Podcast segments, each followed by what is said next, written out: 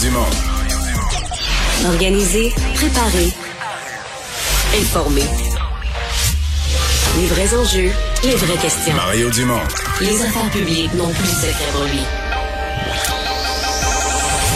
Cube, Cube Radio.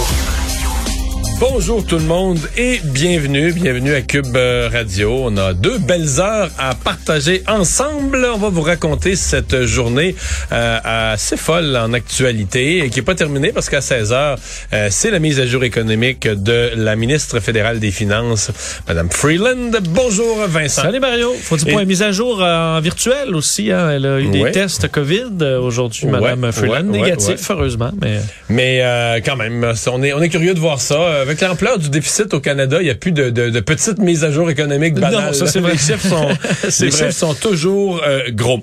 Euh, bon, euh, point de presse à 13 heures. Euh, C'était un point de presse avec beaucoup de matière. On sent le gouvernement qui veut rester sur sa stratégie que oui, on peut fêter Noël jusqu'à 20 s'il faut, mais on le sent nerveux quand même. ouais, parce que de plus en plus on dit ok 20 là on le garde, mais on fait appel à l'intelligence des Québécois. Si vous avez des craintes, diminuez vos contacts. On demande aux gens de donc réduire les contacts, faire des tests très rapidement s'ils ont des symptômes, parce que ben le micron euh, inquiète beaucoup.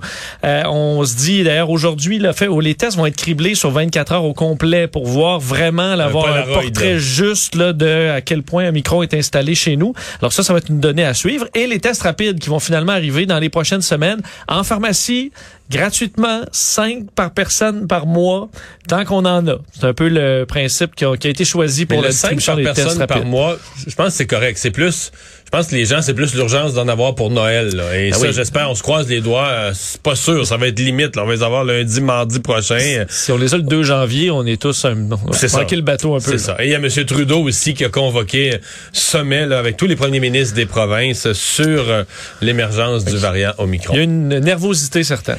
Absolument. Et on va rejoindre tout de suite Sylvain Drapeau et l'équipe de 100% Nouvelles. Les studios de Cube Radio, on joint tout de suite Mario Dumont. Bonjour Mario. Bonjour. Bon, alors beaucoup à dire sur Omicron, bien sûr. Cette conférence de presse là, euh, des autorités de la santé, euh, évidemment le ministre de la Santé, euh, Horacio Arruda et euh, Daniel Paré, responsable de la campagne de vaccination.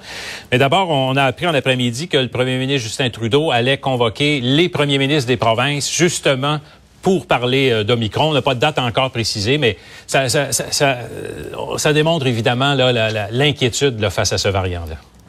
Mais je pense qu'il faut pas avoir peur des mots. là. Tout le monde est un peu pris au dépourvu. Euh, ce matin, là, durant mon émission LCN, je recevais un médecin ontarien qui parlait avec euh, franchise et transparence que euh, ça arrive raide. Là. Ça arrive vite, euh, Omicron. Donc je pense que M. Trudeau, c'est un peu dans cet esprit-là qui veut être euh, veut parler avec les premiers ministres des provinces, veut être, un peu à, à- en avant des coups. Là, déjà déjà qu'on est un peu pris au dépourvu. Donc c'est probablement dit euh, à ce point-ci. Les provinces ont chacune. Aujourd'hui, le Québec faisait une annonce. Je pense que l'Ontario le fait là, c'est à ce moment-ci ou dans les prochaines minutes. Donc euh, on va essayer d'accorder un peu les violons. Est-ce qu'il pourrait, la question c'est est-ce qu'il pourrait demander là, formellement, mettre de la pression sur les provinces pour une restriction des rassemblements de Noël? Parce que c'est dans son message, il est question de ça, de la façon de célébrer les fêtes, etc. Donc est-ce qu'il pourrait aller euh, au-delà d'une simple discussion? Est-ce qu'il pourrait aller et le dire publiquement? Là, je, je- je mets de la pression, je demande au premier ministre des provinces euh, d'adopter des mesures plus restrictives. Euh, je sais pas, sincèrement. Jusqu'à maintenant, on a toujours... Sur cette question-là, il n'y a pas eu quand même trop de chicanes Québec-Ottawa. On a voulu sais, montrer euh, une collégialité. D'ailleurs, de ce temps-ci, là, euh, Christian Dubé, à chaque fois qu'il parle des tests rapides ou des collaborations, il vante puis il applaudit la collaboration qu'il a avec euh, Jean-Yves Duclos, le nouveau ministre fédéral de la Santé.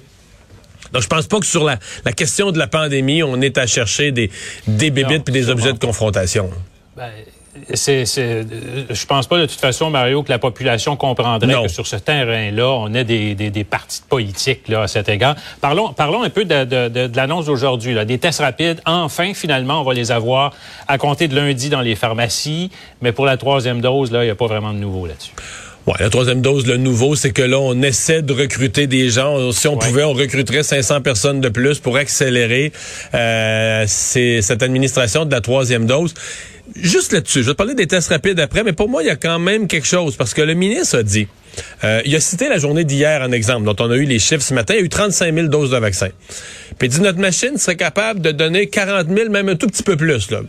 Mettons 40 000. Donc, il s'est perdu 5 000 rendez-vous. Sincèrement, Sylvain, il y a un problème d'adéquation entre l'offre et la demande, là, parce que moi, j'entends partout, je reçois des courriels, beaucoup de gens, des gens du troisième âge qui m'écrivent, Monsieur Dumont, on nous dit qu'il faut se faire vacciner, on voudrait être vacciné avant les fêtes, on n'a pas de rendez-vous, on a ça le 20 janvier, on a ça le 15 janvier.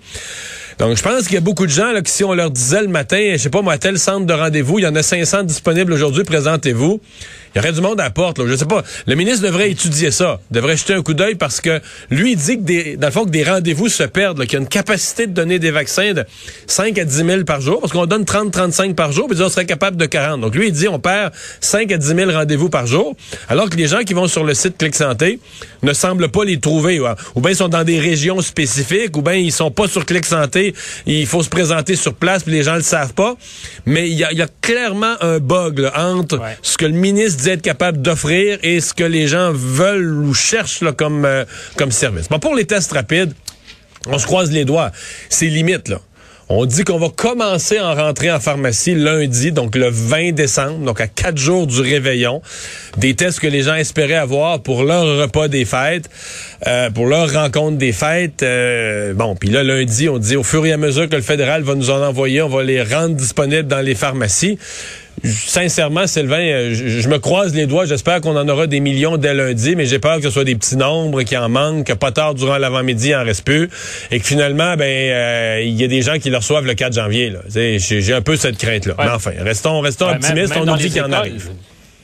Oui, même dans les écoles, les écoles primaires. Ouais, les, les, garderies euh, écoles, je pense que ça va être correct. Avec le président des, des, des directions d'école, puis on se dit, ça commence à peine, puis euh, et on en parle quand même depuis un certain temps. Là, mais je pense que je pense que les parents avec des enfants d'âge là, école primaire, garderie, je suis quand même confiant qu'à la fin, avant la dernière journée d'école, eux, ils vont être corrects.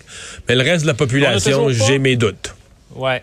On n'a toujours pas de portrait, cependant, d'Omicron, là, actuellement. Le séquençage, là, prend du temps avant de... On est encore à des données qui datent, finalement, et qui sont euh, sûrement 5 et peut-être 7 de plus. On est encore là, là. Tout ce qu'on dit, c'est que finalement, Omicron euh, va venir aussi nous frapper, mais on n'a pas vraiment de précision là-dessus. Non, mais là aujourd'hui, ce que je comprends, on fait une journée Polaroid. Donc aujourd'hui, on va cribler tous les tests de la journée d'aujourd'hui. Donc euh, pour voir quelle est la proportion d'Omicron là-dedans. On va prendre quelques jours, on va voir ce portrait-là. Mais sincèrement, Sylvain, là, est-ce qu'on prend un gros risque à dire que ça doit ressembler à l'Ontario? Hmm. C'est à 20% minimum. Ouais, ben, Mettons qu'on est quelques pourcents en retard, mais à vitesse. En Ontario, c'était 20 hier, c'est 30 aujourd'hui. Fait qu'à la vitesse que ça avance en Ontario, comme Micron gagne du terrain, à cette vitesse-là, euh, on peut imaginer, à mon avis, là, on, on s'en va dans les mêmes eaux. Donc, euh, tu je me casserais pas trop le, coco sur le fait que Omicron arrive, arrive pas. Là. Omicron arrive euh, très, très vite en Ontario. Puis, je pense pas que le Québec... Euh, c'est juste qu'on le sait moins parce qu'on a, une moins bonne machine de, criblage, séquençage, de séquençage pour trouver le, le, variant. on trouve que la personne a la COVID, mais on trouve pas systématiquement le variant. À mon avis, on n'est pas bien loin de l'Ontario. Autre sujet, on a déposé un rapport Alexandre Cloutier en était président, l'ancien député péquiste, sur la liberté académique dans les universités, où on propose carrément une loi pour justement être en mesure de donner finalement ces pouvoirs-là aux universités. C'est un peu quand même euh, une réalité, là. On parle de liberté des universités, liberté académique, mais on, doit imposer une loi pour leur dire qu'ils sont libres. Ouais. Ouais, ouais. T'as as raison de faire cette remarque-là. Ben, je pense que je pense qu'il y a un bout de ça qu'il faut aider. Les, les recteurs d'université sont soumis. On l'a vu avec le recteur de l'université d'Ottawa, c'est pas au Québec, mais c'est à côté, qui a été soumis à des pressions énormes, qui savait plus quel bord prendre à un certain point, euh, qui avait peur des uns, peur des autres, défendait plus ses profs. Finalement, voulait avoir l'air de défendre quand même un petit peu ses profs comme recteur. Et je pense qu'ils se disent, euh, les travaux du, du groupe de travail d'Alexandre Cloutier se sont dit il faut que nos recteurs, euh, bon, faut qu'ils soient courageux pour défendre la liberté universitaire, mais ils vont être un peu plus courageux s'ils ont un cadre, tu sais, si, s'ils sont assis dans un fauteuil solide avec des manettes, là, tu sais, qui sont dans un poste de, pilotage avec le dos bien à côté sur le siège, ils vont être un peu plus solides. Ils vont être un petit peu moins comme un jeune freine là, qui branle au vent. Et je pense que c'est un peu ça qu'on veut leur donner. Des règles, euh, un cadre, euh, des comités dans chaque établissement qui garantissent la liberté euh, universitaire.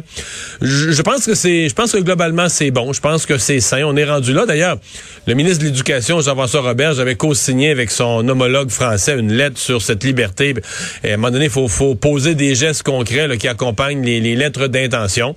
Alors j'espère que le gouvernement va donner suite à ça, mais il y a des conséquences. Là. Par exemple, on dit nommément dans le rapport que une salle de classe à l'université, ce n'est plus un safe space. Des, des, des, Ouais. con- des con- des concepts un petit peu complexes, monsieur, madame, tout le monde. Ce qu'on appelle un espace sécuritaire, c'est-à-dire un espace où quand tu es là, là, il y a rien qui pourrait te vexer, te heurter, te choquer, te faire une micro-agression. ouais. Ou en fonction de ton orientation sexuelle, ton ton euh, genre, ton ton origine ethnique, ton appartenance religieuse, tu te dis hey là moi là, mon appartenance religieuse on part on paraît mal dans cet événement historique là qui est arrivé en 1632, ça aurait pas dû être dit en classe. Donc euh, c'est tout ça là, tu sais qui euh, qui est qui est encadré. Là on dit non non, la classe c'est un lieu où il peut y avoir du débat, il peut y avoir des affaires qui écorchent un peu. On peut pas on peut pas insulter le monde. On peut pas prendre un étudiant et dire toi t'appartiens à telle religion, t'es un ci puis un ça. Ça c'est euh, totalement interdit évidemment. Mais on peut critiquer une religion. Ouais, mais- Au sens général, soulever des questions et dire même si une personne Ouais, dans la classe voit ça comme une micro-agression, elle peut pas, elle peut pas arrêter le cours, elle peut pas faire suspendre le prof, elle peut pas partir sur les réseaux sociaux puis demander que cet, en- cet enseignant-là euh, soit banni, puisse plus rentrer dans l'université, puis que des violences soient exercées sur lui là.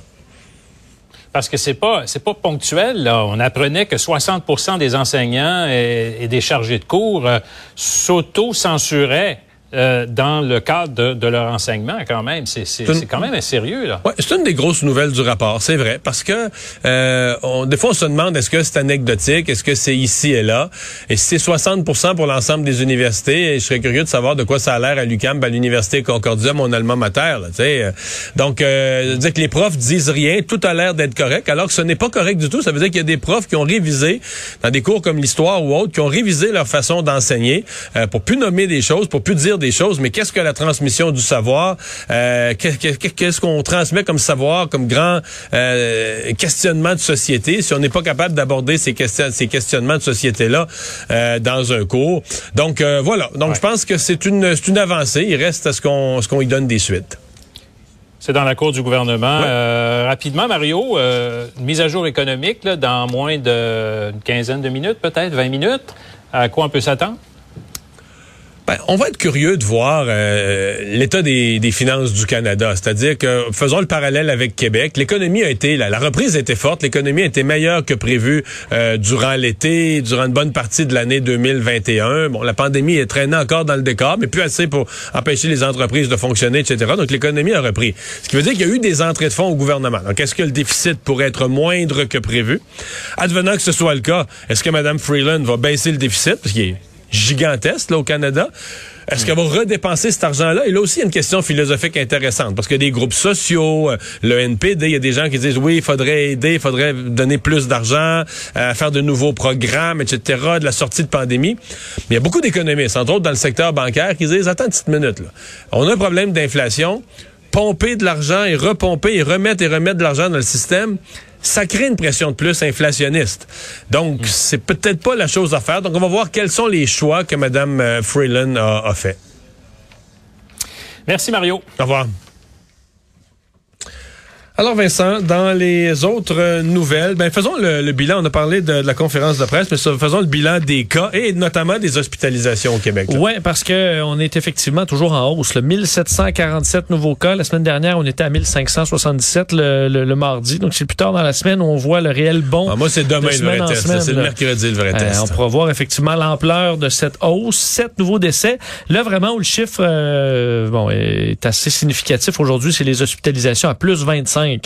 Euh, on avait vu des plus 1, plus 2, plus 5, un plus 25. Deux personnes de plus aux soins intensifs aujourd'hui. Sauf que pendant longtemps, on disait ah les hospitalisations bougent pas, ils se tiennent à 200, mais là ils sont à 300. Là. Euh, oui, tu as tout à fait raison. Et- ils ont- 293. Ouais, ouais. Tout comme euh, soins intensifs, on était longtemps, on était à 40, dans les 40, 50. Là, Là, on est à 73, 75. 75? Ah, c'est Euh, ça. Donc, euh, oui, c'est c'est qu'on c'est un peu à tous les jours. Là, euh, ben, ça finit quand même par euh, paraître pas mal dans le système. Euh, L'Ontario aussi a vu des hausses importantes dans les hospitalisations. Ça sont- sont à 385 personnes hospitalisées euh, en ce moment et euh, 1425 nouveaux cas, 5 décès supplémentaires en Ontario. Euh, bon, tu faisais référence au fait que le premier ministre Trudeau là, se prépare à faire une, euh, ben, une, une réunion dès que possible. Il a appelé euh, aujourd'hui le premier ministre de la Colombie-Britannique, M. Hogan, qui est président du Conseil de la Fédération, pour organiser une réunion dès que possible pour parler du variant Omicron, assurer euh, la sécurité des Mais Canadiens en vue moi, des ça va, être, ça va être une réunion virtuelle. Là. Ça sera pas, euh, prendra pas euh, trois, Non, trois semaines, trois semaines organisées. D'après ça va être demain ou après-demain. Moi, je m'attends à ce que ce soit à très court terme. Là. Effectivement, parce que là, euh, le fédéral va vouloir dire aux provinces, euh, soyez plus clairs, soyez plus fermes. C'est la question. Est-ce qu'il va vouloir, de façon proactive, se mêler de... de, de- Parce qu'après, si ça va mal dans une province, il peut dire, ben, je leur avais dit, euh, justement, de... Mais quand même, là, tu sais, euh, pas sûr que tu te rends populaire politiquement en mettant de la pression sur les dix provinces pour restreindre le rassemblement de Noël puis d'interdire les, les fêtes de Noël. Puis- Non, ça c'est sûr. Est-ce qu'il va... euh, Et, euh, Parce que sinon, s'ils font juste se rencontrer euh, puis jaser, il va dire qu'il leur a fourni les tests rapides, que le fédéral se dépêche, garantit l'accès de vaccins, l'accès aux vaccins, des, généralités comme ça. Mais pour moi, le seul geste où M. Trudeau pourrait aller une coche plus loin, c'est de faire une recommandation basée sur... Hier, le docteur No, le docteur Tam ont dit, par exemple, le vin du Québec, eux, ils trouvent que ça n'a pas d'allure. Ça devrait pas dépasser 10. Est-ce que M. Trudeau pourrait prendre sur lui d'en faire une... Il peut pas l'ordonner, c'est les provinces qui ont le dernier mot, mais d'en faire une, une recommandation ou une demande formelle aux provinces, là, réduisez vos rassemblements de Noël. Je, Euh, je sais pas. Et tout ça arrive alors que l'OMS euh, est revenu sur le dossier Omicron euh, aujourd'hui, parlant, là, on est à 77 pays qui ont des cas confirmés, mais eux disent, euh, la réalité, c'est pas ça. là. La réalité, c'est qu'à peu près tous les pays euh, ont de, de l'Omicron, c'est qu'ils ne l'ont pas encore détecté. Euh, eux se disent préoccupés par le fait que les gens considèrent Omicron comme bénin, parce qu'on en a parlé, hein, du fait qu'il était plus contagieux, peut-être moins, Moins virulent, sévère, ouais. mais eux disent, euh, c'est, c'est, c'est, c'est- même si Omicron amène des symptômes moins graves, ce qui est encore flou un peu, là, euh, c'est le nombre de cas. Là. Au nombre de cas, euh, ben, la, force du nombre, le gros nombre dans les hospitalisations peut euh, fortement être augmenté. Donc, eux, ça, ça les inquiète. Selon les, euh, modélisations, on dit, en, ce qui est quand même un peu particulier, parce qu'on disait en Europe, plusieurs pays devraient atteindre une majorité d'Omicron à la mi-décembre. Mais là, on est le 14. là. donc, on est dans la mi-décembre. Ça pourrait être très bientôt. Euh, demandant, bon, la fois, la la troisième dose, mais une prudence, hein, parce que l'OMS veut que les pays riches donnent davantage de vaccins aux pays pauvres. Donc, on dit, faites-le de façon cohérente, faites-le bien. Ils sont pas contre les doses de rappel, mais ils sont contre l'iniquité vaccinale. Mais là, on s'entend que Ouais. ces demandes sont moins Essayer de écoutées par les monde, pays. Ouais, Ouais, pas, c'est pas évident. Euh, la pilule Pfizer qui semble donner de bons résultats. Ouais, au moins une bonne nouvelle là, euh, le fait que Pfizer sa pilule anti-Covid pour bon le, le, euh, empêcher d'être hospitalisé ou d'en mourir une fois qu'on a contracté la maladie. Ben, aujourd'hui, Pfizer dévoilait des chiffres euh, montrant une efficacité à 90 euh, ce qui est quand même ben, excellent, un traitement baptisé Paxlovid euh, qui devrait être disponible bientôt alors que pour son vaccin, on dit le contre Micron selon les chiffres, c'est 70% de protection contre les cas sévères. Euh, on se souvient, c'était 93 quand même sur le, le, le variant, le virus originel. Alors c'est en baisse. Euh, efficacité de 33% seulement contre les contaminations. Alors on voit que pour les contaminations, là, euh, le vaccin Et, et c'est là qu'on très craint, peu. et c'est là qu'on craint pour le nombre de cas. là. Si tous les vaccinés, même s'ils sont pas malades, sont susceptibles de réattraper la COVID, là, eux autres, ils propagent, ils propagent après, puis euh, Ouais. le, le bal est reparti. Là. Sais, on se souvient du, euh, du vaccin Medicago dont on dévoilait une, un taux d'efficacité à 75% Plusieurs font, OK, ben ça ressemble vraiment pas à Pfizer. Ben c'est ça, là, on est dans un nouveau monde où malheureusement les vaccins sont euh, moins efficaces.